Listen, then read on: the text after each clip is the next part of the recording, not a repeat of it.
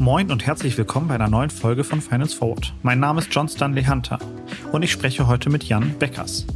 Viele von euch kennen ihn wahrscheinlich aus unserem Partner-Podcast Beckers Bets. Aber unabhängig davon wollten wir nochmal mit ihm über das erfolgreiche Geschäftsmodell der brasilianischen Nubank sprechen, über seine Bilanz der FinLeap-Startups und darüber, welche Rolle künstliche Intelligenz in Finanzprodukten spielen wird. Viel Spaß damit!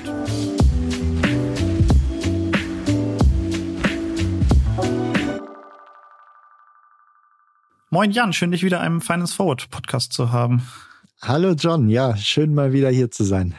Ich sehe, du bist äh, irgendwo unterwegs gerade im Hintergrund. Du bist, glaube ich, in Singapur. Was, was machst du da?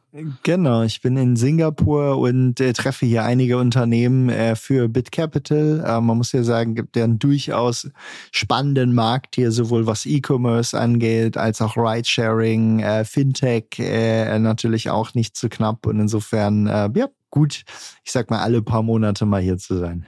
Ja, super spannend. Lass uns da später einfach nochmal ähm, drauf zurückkommen.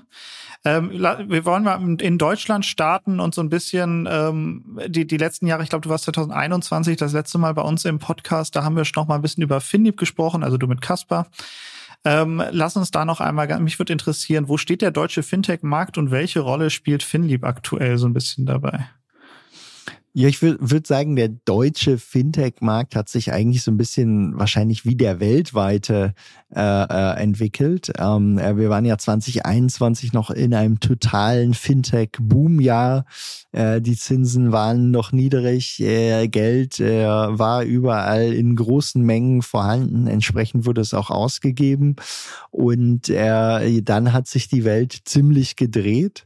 Und ähm, wenn man jetzt mal so auf verschiedene Branchen guckt und man sieht es an der Börse natürlich immer am härtesten illustriert. Fintech war ja dann auch eine der Branchen, die am nach unten korrigiert hat, muss man sagen. Ähm, und äh, genauso würde ich sagen, äh, ich sag mal, sehen wir es ja auch insgesamt in der Breite der, der, der Fintech-Aktivität äh, in Deutschland. Nichtsdestotrotz, ähm, die Geschäftsmodelle als solche machen ja Sinn. Sie wachsen auch weiter, nur eben häufig nicht mehr mit diesen exorbitanten Raten und eben auch nicht mehr angefeuert vielleicht von ganz hohen Kundenakquisitionskosten, sondern jeder versucht jetzt eigentlich effizienter zu sein, ähm, äh, interne Prozesse zu verbessern und genau damit eben dann auch schneller in die Profitabilität oder eben äh, in eine gestiegene Profitabilität an der Stelle zu kommen. Mhm. Du hast es jetzt gerade gesagt, der Fintech, die Fintech-Branche korrigiert immer ein bisschen stärker nach unten als äh, vielleicht andere Segmente. Woran liegt sowas, dass es besonders diese äh, Branche dann trifft? Ähm, ich würde sagen, das liegt natürlich insbesondere daran, dass viele Geschäftsmodelle natürlich in doppelter Art und Weise sensitiv auf Zinsen reagieren. Zum einen natürlich, weil mit gestiegenen Zinsen allgemein weniger Venture Capital verfügbar ist. Es gibt ja viele andere Investitionsalternativen, beziehungsweise Venture Capitalisten werden natürlich vorsichtiger zu investieren, weil als allererstes mal die Bewertungen an den Börsen runtergekommen sind. Zum anderen haben natürlich aber auch viele Fintech-Geschäftsmodelle, beispielsweise wenn man jetzt mal auf Lending-Geschäftsmodelle geht, inhärent auch wiederum mit gestiegenen Zinsen dann ein Problem, wenn beispielsweise die eigenen Kredite, die sie anbieten können, auf einmal viel, viel teurer äh, noch werden. Und insofern gibt's dort einfach, ich sag mal, eine, eine stärkere Zinssensivität, als es dann noch in den allermeisten Branchen ist. Die Werbung. Wir machen eine kurze Unterbrechung für unseren Werbepartner Kapital. Seit vielen Jahren zeigt das Wirtschaftsmagazin Kapital Entwicklungen aus der Wirtschafts- und Finanzwelt, begleitet den Wandel von Unternehmen, erkennt neue Trends und erklärt die großen Umbrüche der Weltwirtschaft. Neben Analysen und Tests gibt es unter anderem auch eine umfangreiche Auswahl an Ratgeberthemen. Sichert euch jetzt euer Plus an Wirtschaft und Finanzen. Mit dem Code OMR24 könnt ihr Kapital Plus drei Monate lang für 99 Cent testen. Einfach auf www.kapital.de slash OMR einlösen und alle umfangreichen Ratgeber zu Geldanlage, Vorsorge, Versicherung und Immobilien lesen. Außerdem erhaltet ihr Zugriff auf alle Kolumnen und Analysen der Kapitalexperten. Wir wünschen viel Spaß. Werbung Ende. Mhm. Lass uns jetzt einmal ganz kurz noch bei FinLeap bleiben. Ähm, wir haben jetzt äh, gesehen, FinLeap Connect, Per Finance und Penta sind verkauft. Ähm, jetzt fokussiert man sich da auf Solaris, Clark, vielleicht Element. Ähm, ich mich würde mal interessieren, was ist so der, was ist so der Status? Wo, wo, wo steht FinLeap jetzt gerade? Ja, also zunächst mal muss man ja sagen, ähm, äh, bei, äh, bei Penta, eben jetzt Quanto, ähm, weiterhin äh, beteiligt und es äh, entwickelt sich auch sehr erfreulich äh, an der Stelle. Äh, Gleiches äh, auch bei Peer, äh, Teil-Exit gemacht, äh, äh, operative Entwicklung, aber auch sehr erfreulich und das begleitet man jetzt als Shareholder, aber natürlich viel weniger aktiv als äh, vielleicht in der Frühphase, weil das Unternehmen einfach inzwischen ein reifes ist und gar nicht mehr so viel Support dann auch benötigt. Und genauso hat sich ja FinLeap dann auch strukturell in den letzten Jahren gewandelt. Wir hatten es sicherlich 2021 schon angeschaut. FinLeap ist jetzt einfach viel mehr darauf ausgerichtet, eher schon reife Unternehmen noch mit dem, was sie brauchen, ähm, zu begleiten, aber hat jetzt irgendwie nicht mehr selber ein großes HR-Team oder, na, ich sag mal, insgesamt eine große Maschinerie, sondern eher ein viel kleineres, viel effizienteres Team, was abgestimmt ist auf die Bedürfnisse von eben diesen Later Stage Companies. Mhm. Du hast ähm, 2021 bei uns im Podcast gesagt, drei bis fünf FinDeep-Startups werden noch richtig groß. Kann sich so ein bisschen, kann sich so ein bisschen abzeichnen, welche das, welche das sind, wo du sagst, irgendwie bei denen, bei denen geht also dieser ich, Satz auf? Ich will, also ich würde, würde, man, man so, möchte da auch nicht, ich sag mal, zu viele der, der, der eigenen äh, Kinder allzu sehr herausstellen. Aber ich würde sagen, bei Penta innerhalb von Quanto ist es, würde ich sagen, schon ziemlich vorgezeichnet. Ne, dass es, ich sag mal, einfach eine sehr sinnige Kombination äh, äh gab und einfach einen sehr großen Marktnied, wo auch aktuell, glaube ich, kommt da einfach keiner nahe dran auch nur. Insofern würde ich sagen, an der Stelle sicherlich mal ähm, äh, vorgezeichnet. Ähm, ich denke auch, dass äh, die Marktstellung von Solaris Bank äh, weiterhin äh, ziemlich unique ist und äh, Solaris Bank als solches, äh, ich sag mal, wächst ja auch solide weiter, nicht mehr im selben Maße wie in einem Fintech-Boom-Jahr wie 2021, weil natürlich auch viele der Fintech-Kunden von Solaris selber weniger ähm, äh, schnell wachsen, kann es aber zum Teil kompensieren, einfach indem jetzt eben auch spannende Corporate-Partner die Banking Banking Solution äh, nachfragen. Insofern Solaris Bank äh, wäre da sicherlich äh, hoch auf der Liste. Also du bist bei Solaris auf jeden Fall bullish, höre ich da auf jeden Fall raus. Die haben ja jetzt, wie man bei uns und auch bei der Financial Times so ein bisschen lesen konnte, ne, schon eine super schwierige Zeit. Also eine Umstrukturierung, die hatten Entlassungen, die haben die BaFin im Haus, ein neuer CEO, der sich da erstmal so ein bisschen ähm, also reinfuchst. Auf, auf, jeden, auf jeden Fall, auf jeden Fall darf man sagen, da gibt's richtig viel zu tun im Haus und da muss man auch sagen, ich sag mal, da gibt's auch richtig viel Themen, ähm, bei denen man äh, Solaris noch deutlich effizienter aufstellen kann. Ähm, und man kann jetzt nicht sagen, Solaris ist jetzt schon garantiert äh, hinterher ein riesengroßer Exit. Ich glaube aber, es ist auf einem eigentlich guten Track dorthin mit allerdings noch viel Arbeit vor sich. Und äh, ich glaube, ich darf hier nichts zu den Solaris-Umsatzzahlen sagen. Ich muss ja auch sagen, ich bin nicht im Board und ne, ich bin jetzt einfach ein Shareholder dort, aber äh, ich würde sagen, das ist schon durchaus at, at scale. Ähm, ne, Profitabilität äh, äh auch, äh, ich sag mal, ordentlich äh, gedreht. Ähm, insofern, äh, es bleibt spannend, aber ich glaube, die Chancen stehen gut, dass es äh, äh, sich auch in den nächsten Jahren positiv entwickelt. Okay. Lass uns äh, ganz kurz über Clark sprechen. Ich habe seit dem, äh, seit dem Allianz-Deal, ich glaube, das war im letzten Jahr, nicht mehr ganz so viel gehört. Es ist ein bisschen ruhiger ge ge geworden. Ähm, weißt du ein bisschen was zu dem Gameplan bei Clark? Also aus meiner Sicht muss man sagen, von Clark hat man doch eigentlich nie so viel gehört, oder? Also ich sag mal, ähm, ich muss, muss sagen, äh, ne, ich fand Clark hat einfach immer relativ ruhig und fokussiert seine Arbeit gemacht. Dann hat man mal, klar, Finanzierungsrunden oder so äh, oder auch Übernahmen, die sie gemacht haben. Aber ansonsten muss man sagen, die machen relativ ruhig ihre Arbeit. Die wachsen auch dieses Jahr wieder ziemlich ordentlich. Ähm, also ich sag mal, es ist auch ein Geschäftsmodell, wo ganz klar absehbar ist, dass es ein gut profitables wird. Ähm, und ähm, also äh, vielleicht einfach gerne mal wieder mit dem äh, mit dem dem Christopher hier äh, eine Bühne äh, geben. Aber äh, aus aus meiner Perspektive und ich muss ja dazu sagen, ich bin nicht tief drin bei diesen Companies involviert, aber ich habe natürlich immer noch mit führenden Köpfen äh, zu tun. Ähm, die arbeiten einfach fokussiert und äh, haben eben auch kein kein Geschäftsmodell, was jetzt irgendwie aktuell in besonderem Maße irgendwo betroffen wäre durch Fintech-Themen am Ende. Also insofern, äh, da würde ich sagen, gerne, gerne mal nachfragen, aber äh, äh, ich glaube, da läuft es eigentlich äh, ziemlich, ziemlich erfreulich. Ich glaube, ja, da, also da frage ich auf jeden Fall mal nach, da muss ich auch zugeben, ich glaube, dass ich mehr von Clark. Ich würde, ich würde nämlich eher sagen, dadurch, dass die relativ fokussiert und ruhig ihre Arbeit gemacht haben und äh, ich glaube eher, der Wettbewerb nimmt vielleicht eher ab, weil andere Marktteilnehmer nicht mehr so viel Funding bekommen an der Stelle. Und Clark braucht eigentlich nicht mehr viel Funding, aus meiner Sicht zumindest. Klar kann man es immer noch beschleunigen mit mehr Funding.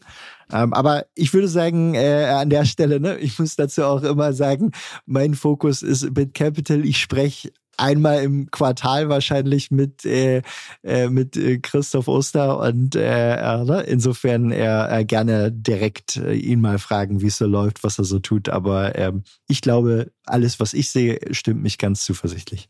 Ja, ich glaube, die Zeit, in der ich mehr von Clark gehört habe, ist die, wo branchenweit das Marketingbudget ein bisschen höher war. Vielleicht liegt es auch daran. Das könnte ähm, sein, ja. Ich würde jetzt gerne noch über eine ähm, Sache äh, aus der, aus der FinLeap-Zeit sprechen, bevor wir so ein bisschen zu den BitCapital-Sachen kommen.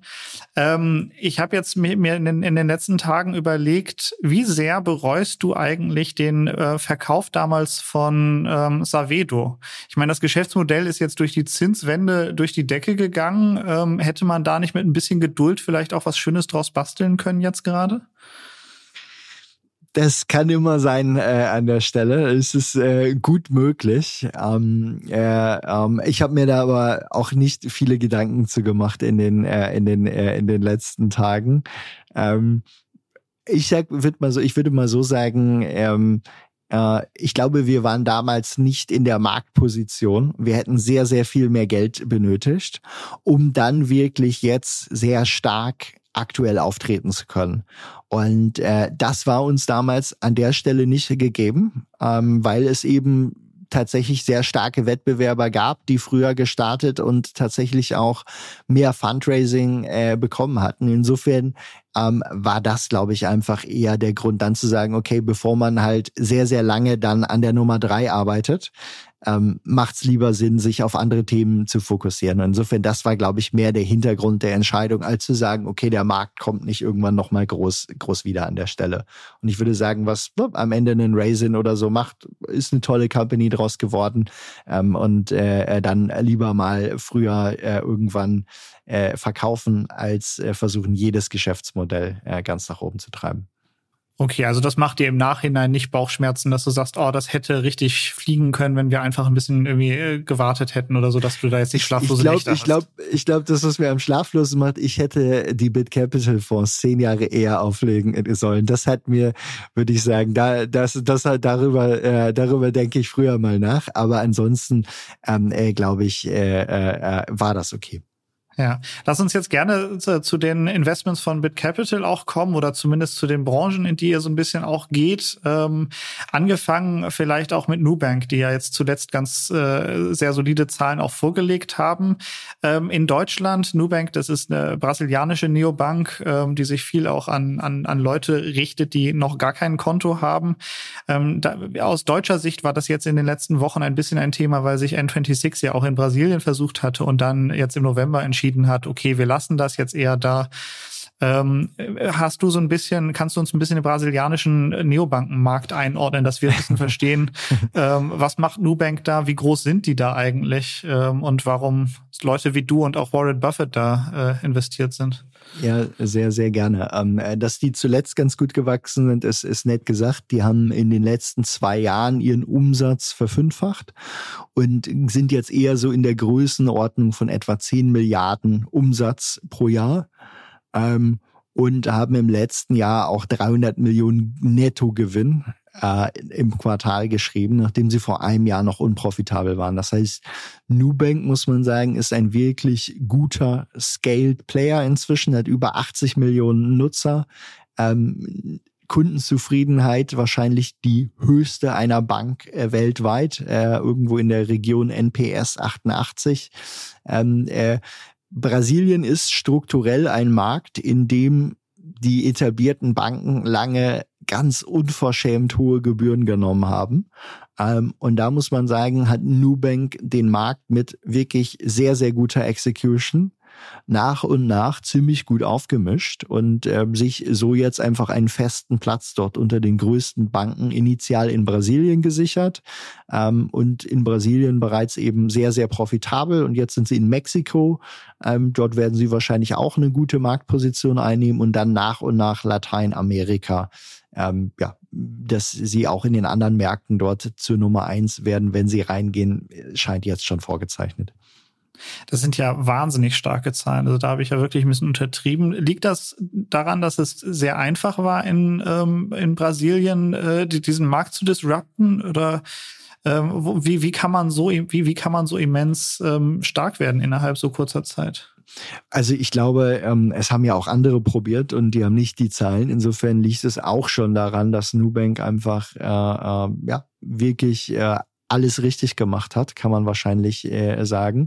Es liegt aber auch daran, ähm, dass Nubank eben anders als viele Player in Europa von Anfang an ein sehr starkes Lending-Geschäft aufgebaut hat. Also erstmal natürlich Kreditkarten basiert, ähm, dann aber auch äh, später in Personal Loans, also unbesicherte Kredite äh, reingegangen ist und dann in andere. Und die haben es tatsächlich geschafft, innerhalb dieser Kreditkategorien ähm, mit einem Bruchteil der Mitarbeiter etablierter Banken ähm, ganz niedrige Kreditausfälle zu haben, also deutlich niedrigere Risikokosten als etablierte Banken. Und wenn du dann einerseits Kunden akquirierst zu fünf Euro oder fünf Dollar im Schnitt, auf der anderen Seite dann aber an die Kredite vergibst zu durchaus ordentlichen Konditionen, weil die vergeben insbesondere eben auch an Konsumentenkredite, die normalerweise nicht so leicht an Kredite kommen, ähm, dann ist es so, dass du darauf dir dann eine sehr ordentliche Marge abschneiden kannst. Und du musst natürlich nur wie immer beim Kreditgeschäft dein Risiko im Griff haben. Das haben sie aber und sind auch in Brasilien schon durch mehrere große Krisen äh, äh der Makrolandschaft gegangen, in denen sie jeweils sehr souveräne Zahlen geliefert haben. Und das zahlt sich jetzt natürlich aus. Und es gibt denen die Möglichkeit, jetzt eben ganz viele andere zusätzliche Bankdienstleistungen on top anzubieten. Und ähm, zum Frage, dass N26 da aus dem Markt rausgegangen ist, das halte ich für eine extrem sinnvolle Entscheidung, weil der Markt ist sowohl mit ähm, äh, Nubank als auch mit einigen anderen Challenger-Banken, alle viel kleiner dort, bereits gut bedient. Und die Frage, die man sich stellen müsste, ist, was hätten die dort besser machen können? Ähm, da glaube ich, äh, macht es total Sinn, dass sie sich das Geld sparen und lieber in bestehende Heimatmärkte investieren, wo sie bereits Stärke haben. Mhm. Du hast es jetzt gerade schon erzählt, Nubank ist dann auch äh, nach Mexiko gegangen und ähm, da frage ich mich, was ist das Potenzial, was die haben? Also ist das ein, ist das ein, ein, eine Bank dann für Süd- und Mittelamerika oder werden die vielleicht auch nochmal ähm, andere Märkte erschließen. Das stellt sich ja generell bei Neobanken jetzt gerade so ein bisschen. N26 hatte ja auch ähm, ursprünglich mal globale Ambitionen immer formuliert. Jetzt sprechen sie von ähm, davon, eine europäische Bank zu werden. Also werden wir irgendwann so einen Markt oder so einen Weltmarkt haben, wo asiatische Fintechs den Markt bedienen, südamerikanische ihren und europäische da bleiben? Oder wird es das vielleicht noch mal so ein bisschen über die Kontinentgrenzen hinausgeben? Ja, das wird, das wird spannend. Ich würde sagen, in der nächsten Zeit würden überwiegend die meisten Player sich, ich sag mal, um einige Märkte kümmern, aber nicht weltweit, weil man muss ja auch sagen, ähm, man muss immer wieder jedes Land mit eigener Regulatorik, in der Regel auch mit eigener Banklizenz, also äh, bedienen. Und es ist jetzt nicht so etwas, wo du sagst, du hast jetzt ein Softwareprodukt und das rollst du jetzt mal um die ganze Welt eben aus. Ähm, der Vorteil allerdings ist, weil Bankgeschäfte insgesamt so groß werden können, kannst du auch selbst selbst in kleineren Ländern interessanterweise kannst du ja basierend auf diesen Geschäftsmodellen sehr, sehr viel Geld machen. Und da wäre wahrscheinlich das schönste Beispiel an der Stelle, wo wir investiert sind. Ähm, das ist ein Kaspi in Kasachstan, die in einem Land mit 20 Millionen Einwohnern es schaffen, tatsächlich zwei Milliarden Nettogewinn zu erzielen dieses Jahr. Ähm, Wie machen und immer das? noch. Also womit, ähm, welche, was haben die? ja, also gestartet sind sie mal mit Payments haben dann äh, sich mit ziemlich guter Execution quasi ein Payments-Monopol geholt. Das heißt, alle Verbraucher nutzen es äh, mit im Durchschnitt 68 Transaktionen pro Monat. Ähm, fast alle Businesses nutzen es auch.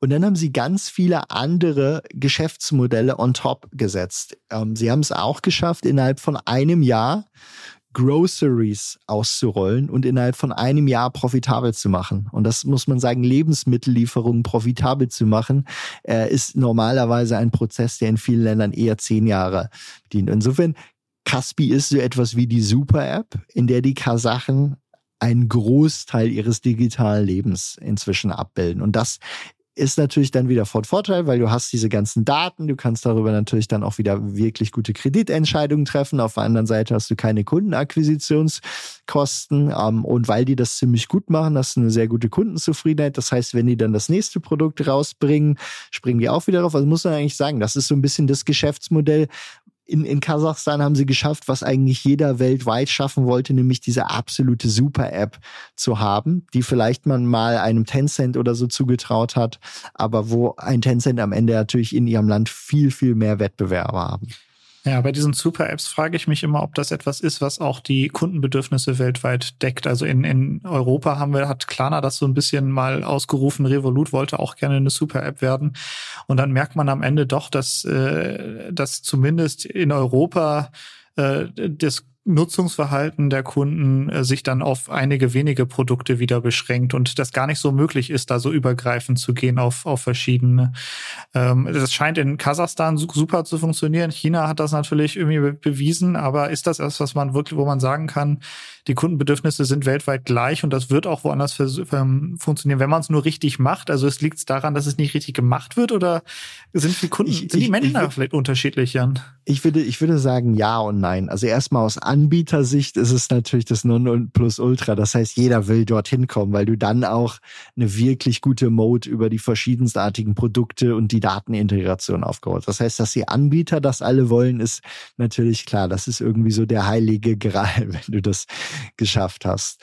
Ähm, aus der Kundenperspektive muss man sagen, in sehr großen Märkten, sagen wir jetzt mal USA, China, aber vielleicht auch Europa, gibt es natürlich in jedem dieser Teilmärkte auch wieder starken fokussierten Wettbewerb. Das heißt, es ist viel stärker, viel schwieriger, überhaupt in diese Position zu gelangen, als in einem eher kleineren und eher wettbewerbsmäßig vernachlässigteren Markt. Das ist sicherlich mal der Fall. Ich glaube trotzdem, dass wir zumindest in Teilbereichen äh, äh, so etwas sehen wie die Zunahme von Super-Apps. Ich glaube nicht, dass es die eine App ist, in der du dann alles machst. Aber ich glaube schon, dass beispielsweise auch ein Uber geht ja teilweise in die Richtung, dass du eine App hast, mit der du beispielsweise deine ganzen lokalen Dienstleistungen ähm, äh, erledigst oder wo du auch, ich sag mal, wo du insbesondere natürlich durch die Connection zur lokalen Logistik viele Sachen gut bündeln kannst und Skaleneffekte hast. Ich glaube, das muss dann nicht gleichzeitig deine äh, äh, deine deine App sein, in der du dann auch noch irgendwelche Spiele spielst oder sowas. Aber ich glaube, es geht dann schon eher in den größeren Märkten dahin, dass du für bestimmte Kategorien von Produkten, wo die Produkte eben viele Synergien haben, ähm, verstärkt eben dann den Anbieter mit dem starken Bundle triffst. Und das ist sicherlich auch äh, etwas, wovon eine Nubank profitiert, weil wenn du sagst, okay, du bist super happy mit eigentlich dem Interface von Nubank für deine Bankgeschäfte, kriegst Kredit von denen, ähm, die haben generell eine sehr, sehr gute Technik. Ähm, warum solltest du jetzt noch einen separaten Brokerage-Account beispielsweise haben, wenn du jetzt nicht der absolute Crack bist, der totale Spezialfeatures braucht, die er vielleicht sonst nur bei Interactive Brokers oder sowas bekommt. Insofern glaube ich, ähm, die guten Anbieter, die stark positioniert sind, hohe Kundenzufriedenheit haben, die werden in den nächsten Jahren wachsen und werden vielleicht auch viele andere Fintech-Geschäftsmodelle dann eher in sich aufnehmen. Ja, Frage ist ein bisschen in Europa, wer das hier übernehmen könnte oder würde. Also da sehe ich das jetzt ehrlicherweise noch gar nicht so, dass es, ähm, dass es Apps gibt, äh, die das so stark vereinen, wie ein Nubank das in, in Brasilien macht. Ähm, oder wie, wir sind einfach, wir sind einfach auch noch viel früher hier in der, äh, in der tatsächlichen Durchdringung. Nicht was zwingend die Nutzung einer Banking-App angeht, aber schon am Ende muss man sagen, Kredit ist eigentlich das wichtigste Bankgeschäft und da sind alle noch nicht so wirklich weit in Europa. Und insofern, es gibt eigentlich, glaube ich, noch viel zu tun. Ich glaube trotzdem, der Trend, dass du zunehmend äh, ich sag mal, mehrere Themen in einer App machst, der wird weitergehen. Ich glaube, es ist so in einer ganz frühen Phase eines Marktes. Kommst du mit einer neuen Idee, hast du ein Feature, das macht irgendwie ein Produkt günstiger, damit bist du erstmal besser und der Wettbewerb kommt nicht direkt hinterher, hast du ganz viele verschiedene Insellösungen. In einer reiferen Phase des Marktes brauchst du nicht mehr 59 Insellösungen, wo du dich dann überall anmelden musst, einen eigenen Identifikationsprozess durchlaufen musst. Das, das macht dann nicht mehr so viel Sinn. Das heißt, heißt, der Markt nach dieser ganz initialen Innovationsphase tendiert dann schon dazu, dass es ein paar Player gibt, die vielleicht dann eher in ihrem Angebot zugeschnitten sind auf eine spezielle Zielgruppe. Das heißt vielleicht auf den etwas vermögenderen Bankkunden, der vielleicht auch ein bisschen mehr manuellen Support noch dazu bekommt. Ne? Oder ein bisschen mehr Customer Support. Oder eben den super Low-Cost-Kunden, äh, ne? der einfach nur rein digital bedient wird. Ich kann mir auch vorstellen, dass es bestimmte Fintech- oder Bankenlösungen gibt, die eher wirklich um einzelne Branchen konzentriert sind. Und es macht natürlich Sinn, dass jemand wie Penta oder Quanto dann auf eine bestimmte Unternehmensgröße fokussiert ist, die eben andere Bedürfnisse haben, als es jetzt, ich sag mal, ein großer Corporate-Kunde an der Stelle hat. Ja, du hast jetzt gerade gesagt, äh, Kredit ist das wichtigste Bankgeschäft. Äh, das sieht man so ein bisschen, das zieht sich so ein bisschen durch das Portfolio von BitCapital, wenn ich das mir so angucke. Ich habe ähm, in der Vorbereitung für diesen Podcast auch nochmal geguckt. Du warst zumindest äh, vor einem Jahr mal bei Upstart, äh, wart ihr investiert. Ähm, das hattest du auch damals bei unserem, ja, du, du hast ja unseren ähm, Finance Forward Partner Podcast Backers Bets, da kann man auch unbedingt mal reinhören. Da habe ich ähm, gehört, Sommer 2022 hast du gesagt, ihr habt alle Positionen verkauft. Upstart ähm, bietet äh, Kredit oder macht seine Kreditvergabeentscheidung mit auf, auf künstlicher Intelligenzgrundlage. Ähm, und du hattest damals angeteasert, ah, eventuell werdet ihr da auch wieder einsteigen. Ähm, ist das passiert in der Zwischenzeit? Ja, ähm, also tatsächlich war Upstart ein Investment, mit dem wir erst in 2020, 2021 viel Geld verdient haben, dann viel Geld verloren äh, äh, haben, muss man sagen. Wir haben dann irgendwann, das war ich glaube im Mai 2022, als wir gesehen haben, dass es dort keine kurzfristige Recovery gibt, die Reißleine gezogen und sind derzeit nicht investiert. Wir bleiben mit dem Unternehmen aber tatsächlich in engen Gesprächen, sprechen typischerweise jeweils direkt nach den Quartalsergebnissen mit denen. Man muss aber sagen, dass es dort einfach wenig äh, ich sag mal, nachhaltige Besserung jetzt gab. Und äh, deswegen äh, sind wir eben in Upstart auch nicht investiert, haben aber im Umfeld äh, von Konsumentenkrediten äh, durchaus spannende Möglichkeiten äh, gefunden und haben auch in den letzten zwei Monaten beispielsweise mit einer Affirm in unseren Portfolios etwa über 100 ja, gut, gute 100, 120 Prozent ähm, äh, Return erzielen können, ähm, mit allerdings einer anderen Kategorie von Konsumentenkrediten. Ja ähm, Affirm ist einer der größten, glaube ich, kann man sagen, Buy Now Pay Later Anbieter. Ne? Ähm, wie, wie, schau, wie schaust du auf den Markt jetzt gerade? Also wie, wie entwickelt sich das, wenn du so, dir so ja. äh, überlegst, da groß einzusteigen? Warum jetzt gerade? Ähm, also Affirm, muss man sagen, hat sich in dem Segment eigentlich ziemlich gut entwickelt. Ähm, zum einen ähm, haben die es wirklich geschafft, sehr, sehr auch in dieser, ich sag mal, durchaus schwierigen, anspruchsvollen Phase der letzten ein, zwei Jahre, ähm, sehr niedrige Kreditausfallraten zu haben. Ähm, die haben dann jetzt auch ihre eigene Affirm-Karte auf den Markt gebracht mit einigen speziellen Features, die ihnen eine viel höhere Stickiness mit den Konsumenten äh, gibt. Die haben die Integration eben sowohl mit, also eine tiefe Partnerschaft sowohl mit Amazon als auch mit Shopify. Ähm, das heißt, die haben sich insgesamt im Merchant-Netzwerk insgesamt gerade bei den großen Merchants sehr, sehr gut positioniert. Und dann muss man einfach sagen, der Markt war sehr, sehr negativ auf Affirm weiterhin. Also die Aktie ist ja auch in der Spitze äh, wahrscheinlich irgendwie um etwa 90 Prozent gefallen, ne? wie halt das bei vielen äh, Fintechs der Fall war.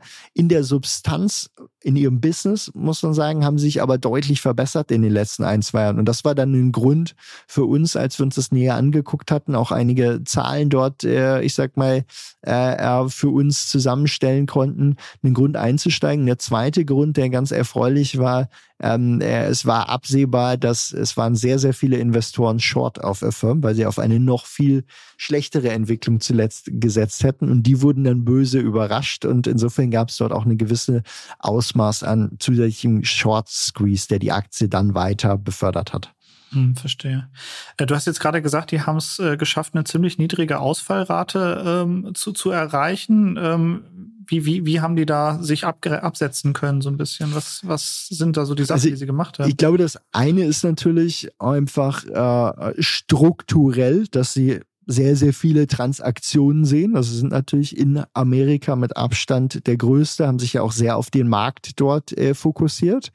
Ähm, sie haben dann von Anfang an einen hohen Fokus drauf gelegt, eben auch die Kreditentscheidung auch mit vielen alternativen Daten ähm, äh, anzureichern und Sie haben dann wahrscheinlich auch einfach einen sehr disziplinierten, guten Prozess gehabt, dort eben dann, ich sag mal, rechtzeitig auf die Bremse zu treten, wenn erste Warnzeichen ähm, äh, kamen. Und in der Summe, glaube ich, äh, haben sie es geschafft, besser zu performen als andere. Und deswegen kriegen sie jetzt zu günstigeren Kosten Kapital. Und wenn sie zu günstigeren Kosten Kapital geben, können sie es natürlich auch zu günstigeren Kosten wiederum weitergeben. Und das sorgt dann auch tendenziell dafür, dass du die besseren Konsumenten an der Stelle anlockst mit den besseren Konditionen. Und so hast du so einen kleinen, ich sag mal, sich selber verstärkenden Kreislauf an der Stelle. Ja, wir haben jetzt eben ganz kurz über Upstart gesprochen, die ähm, sich künstliche Intelligenz auf die Fahne geschrieben haben. Da warst du dann nicht mehr ganz so begeistert, zumindest wird die Entwicklung der letzten anderthalb Jahre. Also wir, wir, wir sind natürlich, wir sind sehr datengetrieben, wie wir investieren. Und äh, ähm, wir haben an der Stelle einfach gesagt, okay, die Datenlage ist nicht mehr interessant und wir sehen kurzfristig keine Besserung. Jetzt verfolgen wir die Daten und die Daten sind aber auch nicht besser geworden. Und insofern bleiben wir dort dann, dann gerne an der, an der Seitenlinie. Ist aber weiterhin ein interessantes Modell, auch weil es natürlich im Umfeld verschiedener anderer spannender Fintech-Players passiert, wo wir dann auch investieren. Wir haben über Upstart gesprochen, da hast du äh, und künstliche Intelligenz, und dann haben wir über Affirm gesprochen, davon hast du jetzt geschwärmt und hast nicht einmal künstliche Intelligenz gesagt. Heißt das, die Zukunft von ähm, Kreditentscheidungen liegt nicht in äh, künstlicher Intelligenz? Läuft es auch ohne? Gut. Ähm, was ist denn da die Rolle von, von KI im, im, im Lending-Bereich? Also äh, äh, in jedem guten Kreditvergabeprozess der Zukunft, also was Konsumenten angeht, nicht jetzt ein einzelnes großes Unternehmen, ähm, wird KI eine Rolle spielen. Ne? Ähm, das heißt einfach Modelle, die sich selber automatisiert teilweise äh, verbessern.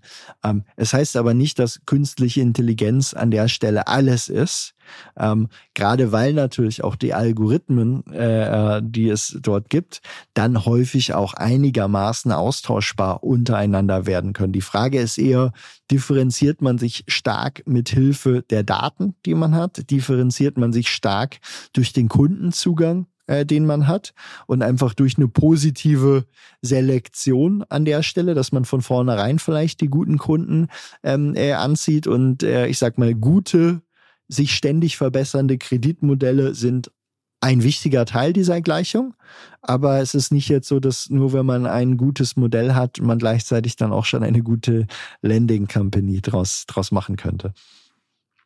Und wir glauben eben, dass in vielen Fällen eben der integrierte Player, sei es eine Nubank, um ein Beispiel dort zu bemühen, am Ende am besten aufgestellt ist, weil die sehen einfach am meisten finanzielle Daten und Interaktionen von ihren Kunden. Die haben den Kunden schon, müssen also nicht noch für die Kundenakquisition bezahlen. Und wenn der Kunde zufrieden ist bei der Nubank, dann geht er auch halt als allererstes zu denen, wenn er einen Kredit äh, haben will. Ne? Insofern, da kommt wieder so ein bisschen die Stärke eines integrierten Bankgeschäftsmodells durch, wenn man denn eine wirklich gute App hat und wirklich seine Kunden schafft, sehr happy zu machen. Ja, bei Nubank ist es natürlich auch ein bisschen ein ähm, geografisches Ding. Also ich meine, die Daten auf der Grundlage, in denen, mit denen sie in Brasilien arbeiten, mit der werden sie in Mexiko ja nicht wirklich was anfangen können. Da muss man ja dann nochmal neu, neu anfangen. Genau, da muss man nochmal wieder, da muss man wieder von vorne anfangen, hat aber natürlich schon, ich sag mal, Teams, die das schon mal von vornherein gemacht haben. Und das ist dann, ich sag mal, etwas, was eher eine Frage der Zeit ist, bis du dann das so adaptiert hast und weniger eine Frage des, schaffen die das insgesamt, sondern eher einfach nur, wie lange brauchst du, um deine Modelle anzupassen, um zu schauen, was sind lokal die Faktoren, die anders funktionieren. Ähm, insofern, genau, ist es dort eher eine Frage der Zeit dann. Ja. Um mal ganz grundsätzlich bei, bei der künstlichen Intelligenz zu bleiben, also was ich bei dir raushöre, ist, es wird immer eine Rolle spielen, gerade bei ähm, Kreditvergabeentscheidungen. Ähm, aber wie blickst du denn jetzt auf diesen KI-Hype? Also wenn jetzt Klarna eine Partnerschaft mit ChatGPT ankündigt, ist das dann Marketing oder hat sowas auch Substanz? Ähm, nein, ich glaube, künstliche Intelligenz und gerade haben wir ja eher, ich sag mal, Machine Learning insbesondere beschrieben als ein kleiner Teilbereich der künstlichen Intelligenz im Bereich der Kreditvergabe. Künstliche Intelligenz ist mit Abstand der wichtigste technologische Trend, auch für das Finanzwesen in den nächsten äh, Jahren. Und äh, äh nachdem nun ChatGPT erfunden wurde, ähm, stellt sich natürlich die Frage, wie disrupted es diverse Fintechs und Banken. Und ich glaube, das wird von ganz vielen Stellen passieren. Das allererste, was passiert, und das sehen wir bereits bei uns im Portfolio, ist, gute Unternehmen brauchen jetzt weniger Software-Ingenieure, um dieselbe Masse an Innovation zu produzieren. Und das ist natürlich erstmal etwas, was eigentlich auf der Kostenseite dazu führt, dass man als beispielsweise Nubank mit weniger Softwareingenieuren auskommt und deshalb profitabler wird. Auf der Seite Kundenservice gibt es natürlich auch große Einsparpotenziale. Da dauert es ein bisschen länger, die zu heben. Ich sag mal irgendwo, das werden wir jetzt in 2024, 2025, 2026 werden diese Potenziale äh, wahrscheinlich gehoben. Aber dann geht's jetzt, ich sag mal, wenn man jetzt so drauf guckt, einfach, ich sag mal, einfache Kundenanfragen. Ähm, wir werden wahrscheinlich auch also nicht nur wahrscheinlich, wir werden auch in eine Zeit kommen, wo gute Teile der Bankberatung, zumindest für den, ich sag mal, einfacheren Retail-Kunden, wirklich AI gestützt, entweder komplett durch AI oder AI gemeinsam mit einem Menschen stattfinden werden. Und das ist grundsätzlich zu begrüßen, weil aktuell in den, äh, ich sag mal, ökonomischen Realitäten, wo wir uns befinden, kann ein, ich sag mal, nicht vermögender Kunde beispielsweise gar keine richtig gute Anlageberatung äh, bekommen. Das, das geht einfach nicht. Das rechnet sich an der Stelle nicht. In Zukunft ist es durchaus möglich, dass eben auch Kunden mit überschaubarem Investmentvermögen von einer relativ guten Beratung dank KI profitieren können. Mhm.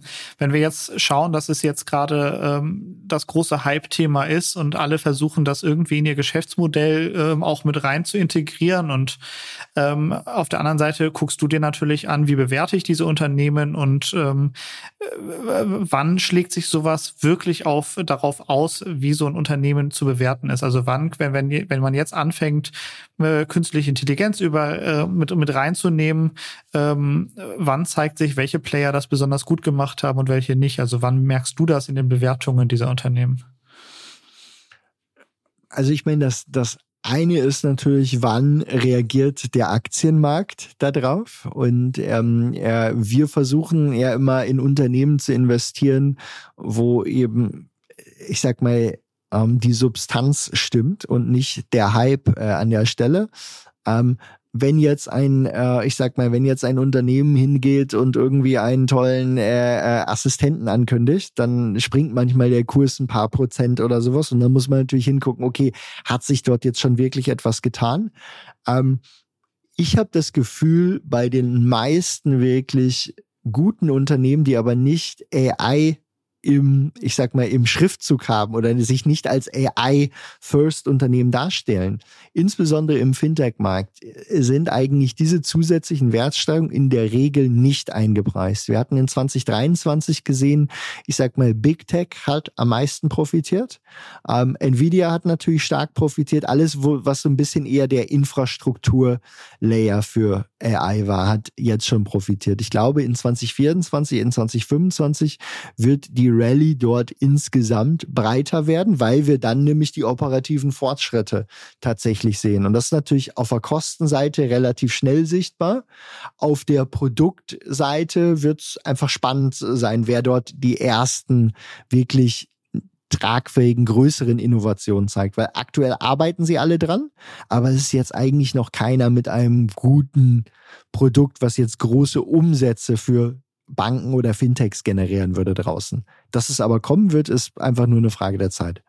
Ja, du hast jetzt eben schon erzählt, ähm, das wird sich auch auf der Kostenseite natürlich niederschlagen, weil man ähm, eventuell in der Entwicklung ähm, vielleicht ein Softwareentwickler sich sparen kann oder in der Kundenberatung sich hier und da vielleicht oder ein äh, Kundenberater so ein bisschen sparen kann. Das wäre ja dann relativ flott dass man da vielleicht in den, in den nächsten Jahren schon äh, also die, die Auswirkungen sieht. Definitiv. Also auf der Seite von eingesparten Softwareentwicklern. Ne, ähm, das, äh, ich meine, wenn man da mal unser eigenes Team fragt, die sind jetzt 50 bis 100 Prozent produktiver mit Co-Piloten, führt dann natürlich nicht dazu, dass wir jetzt sagen, okay, dann brauchen wir nur noch halb so viel davon, sondern es führt vielleicht dazu, dass man dann doppelt so viel schafft. Aber man überlegt sich schon, und das sehen wir in den PNLs von, von vielen Companies, jetzt gar nicht nur im Fintech-Sektor, auch in anderen äh, äh, Bereichen, da wird schon weniger eingestellt. Da werden Unternehmen, die vielleicht mit 50, 60 Prozent wachsen dieses Jahr, stellen gar nicht mehr viele neue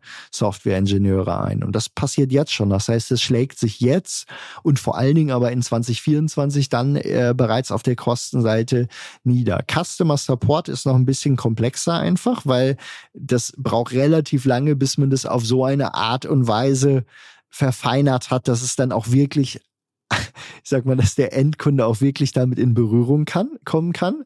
Ne? Ähm, das wird in den nächsten Jahren auf jeden Fall ähm, äh, äh, eingesetzt und auch die Profitabilität erhöhen. Aber es ist jetzt nichts, wo wir sagen, da müssen jetzt fünf Jahre oder so auf die Effekte warten. Hm, verstehe. Ähm, zuletzt zum Abschluss würde ich gerne noch einmal ähm, einen kleinen Ausblick auf 2024 äh, mit dir machen. In ein paar Monaten steht das nächste Bitcoin-Halving an und ähm, ihr beschäftigt euch bei BitCapital ja auch mit Kryptowährungen. Ihr habt auch einen eigenen Fonds. In, in Hinblick auf, auf das Harving und äh, auf das nächste Jahr, wo, wo siehst du da die Branche sich so ein bisschen hinentwickeln? Ja, ich meine, äh, wir haben auch Anfang dieses Jahres, äh, ich sag mal, ich glaube in meinem eigenen äh, Beckers Bets Podcast ja, ich sag mal, einen gewissen Ausblick gegeben, dass man eigentlich jetzt in Krypto investieren müsste. Damals getrieben A von das Halving kommt in äh, 20 äh, in 2024 äh, eben. Das hat immer schon im Jahr davor zu einer guten Entwicklung geführt, aber auch getrieben, es gab einfach keine Verkäufer mehr nach dem FTX-Fiasko. Wer da nicht raus wollte, ähm, ne, der ist einfach drin geblieben. Und das hat jetzt ja dieses Jahr zu der erfreulichen Entwicklung geführt, die wir jetzt sehen, die interessanterweise aber in den Kursanstiegen, die wir auch zuletzt gesehen haben, noch gar nicht wirklich von Retail-Investoren getrieben wird. Das heißt, sind jetzt eher erfahrene Marktteilnehmer gewesen, die sich eingedeckt haben und es sind teilweise einfach Makrofunds, das heißt Hedgefonds, die sich jetzt eingedeckt haben in den letzten Wochen auch in dem Wissen oder zumindest in der sehr hohen Wahrscheinlichkeit, dass wir Anfang Januar schon den Spot Bitcoin ETF sehen könnten. Und das ist natürlich nochmal, weil er die, ähm, die Zugänglichkeit der Assetklasse für den Durchschnittsinvestor nochmal deutlich erleichtert, ähm, wird wahrscheinlich auch nochmal ein ziemlich großer Treiber werden. Das gekoppelt mit, ich sag mal, technischen Fortschritten, die einfach kontinuierlich, nicht irgendwo in, ich sag mal, jeden Monat bahnbrechend, aber eigentlich kontinuierlich wird die Technik reifer, wird skalierbarer, ähm, führt dazu, dass die Vorzeichen für den nächsten Bitcoin Bullrun in 2024 auf jeden Fall sehr, sehr gut stehen. Äh, und es empfiehlt sich dort äh, natürlich äh, investiert äh, zu sein, ähm, wenn man sich ein bisschen damit auseinandergesetzt hat. Du meinst also, du bist sicher, die Retail-Investoren, die, die breite Masse der Retail-Investoren, die wird auch wiederkommen? Ähm, ich gehe davon aus, ja. Ähm, also äh, äh, die Frage ist, wann, aber man sieht es jetzt in den letzten Wochen, zieht es schon langsam wieder an. Ähm, es wäre sehr überraschend, wenn wir eine wirklich positive Kryptoentwicklung sehen und dann Retail nicht dabei sein will. Das Problem, was wir häufiger gesehen haben, und das ist eigentlich immer ein bisschen schade, ist, dass ähm, viele Retail-Investoren dann eher, äh, ich sag mal, versuchen, das nächste Bitcoin bei 0,0001 Cent wieder zu finden. Und das ist dann natürlich nur irgendein, ich sag mal, Scam oder Meme-Coin. Ähm, das ist eigentlich so ein bisschen eher ähm, das, wo man versuchen müsste, Retail eher in Richtung vernünftiger Investmententscheidungen ähm, äh, dort äh, äh, zu lenken. Ähm, und äh, genau, ich sag mal, auch einer der Gründe, warum wir gesagt haben, okay, wir legen auch einen eigenen Fonds äh, äh auf den BIT Global Crypto Leaders. Der, ja, ich sag mal, dieses Jahr auch mittig aktuell stehen wir, glaube ich, bei 170 Prozent Netto-Performance. Wahrscheinlich der beste Aktienfonds dieses Jahr äh, ist. Ähm, äh, und ähm, genau, ein, als ein Vehikel, wie man dran teilhaben kann, wenn man nicht selber auswählen möchte, in welche Coins oder Unternehmen man jetzt dort investiert. Ja, super. Wir sind am Ende der Zeit angekommen. Das war ein sehr spannendes Gespräch. Vielen lieben Dank dir für deine Zeit, Jan. Sehr gerne.